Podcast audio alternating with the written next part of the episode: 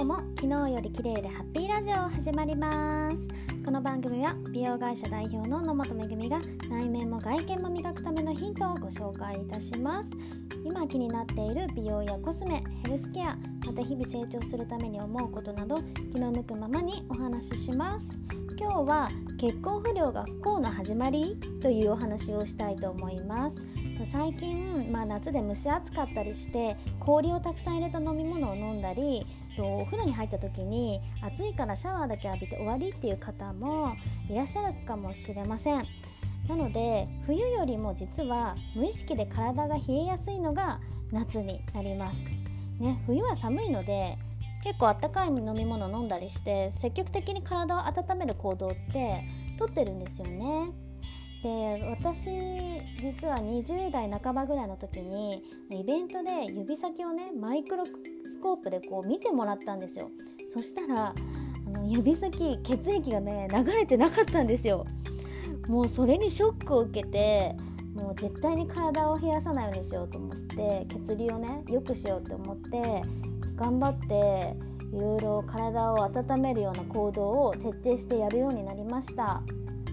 で夏でも必ず温かい飲み物を1日に少なくとも2杯は飲むようにしています。あと例えばねかき氷とか食べる時あるじゃないですか。もうそういう時は食べた後に必ずあったかいお茶を飲むんですよ。あとそういう氷が入ったね冷たい飲み物とかは外出から戻っても本当体がね熱くてたまらない時以外はもう飲まないようにしていますね。はい。で夏でも毎日湯船に10分以上は浸かるようにしていますし頭皮をマッサージして血流を良くしたりかなり気を使っています。でねこれをやって始めてから頭痛や肩こりがかなり減ってあと原因不明のね私体調不良の日が20代の時結構あったんですけどそういうのもなくなってと脳のね血流が良くなると面白いアイデアがひらめいたりもするんですよね。であの冷え性の方って結構ねネガティブ思考になりやすいって言われてるんですよ。脳の血流が悪くて栄養がいかないから、まあ、そのことによってあまりねこうポジティブなこととか浮かばなくなりがちっていうなんか話もあったりしてだから本当ね血流って体だけじゃなくて脳にも影響を与えてるんですよね。と特に最近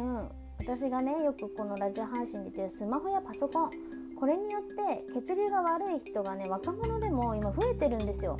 でパソコンやスマホをやりすぎると目の周りや顔あと頭皮が凝るんですよね。で頭皮が凝ると毛細血管の血流が悪くなってあの流れないとどんどんね毛細血管って細くなっちゃうんですよ。でそうすると毛根に栄がいかなくなって薄毛や白髪の原因になったりするんですね。で私仕事でオーダーメイドウィークの販売をしていて普段いろいろなお客様と接するんですけど若い方すごい増えてるんですよ20代で大学生の女の子とかも髪の毛がちょっとボリュームなくなっちゃってっていうことで、まあ、来られたりとかしててこういうのって10年前とか20年前ってあんまり考えられなかったことなんですよね。であとストレスがたまると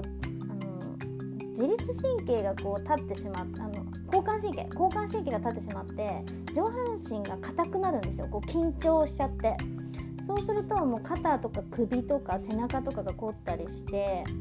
なので湯船に肩まで浸かるっていうことがすっごく大事なんですよね。なので半身浴とかされてる方いると思うんですけど半身浴ってリラックス効果があるって言われてるんですけどやっぱりね血流を良くするためにも肩までしっかり使った方が私はいいと思います。なので私はいつも肩まで結構厚めのね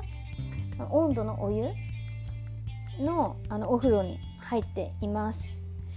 であの熱いお風呂に入った方が免疫力が上がるって言われてるんですよね。なので今だったらコロナ対策とかにもなりますしあとあの湯船にね使ってた方があの虚血性心疾患とか脳卒中ですね脳出血とか脳梗塞の発症リスクが低いって言われてたりあとがんの発症も毎日湯船に浸かってる人の方がシャワーだけの人よりも低いっていう話もあるんですよ。それだけ湯船に使うっていうのはすごく大事なんですね。あとまあリラックス効果っていうのもありますしまあね暑いとねあんまちょっと癒しっていう感じは半身浴とかよりかはまあ少ないかなと思うんですけどでも免疫力はアップするのでね。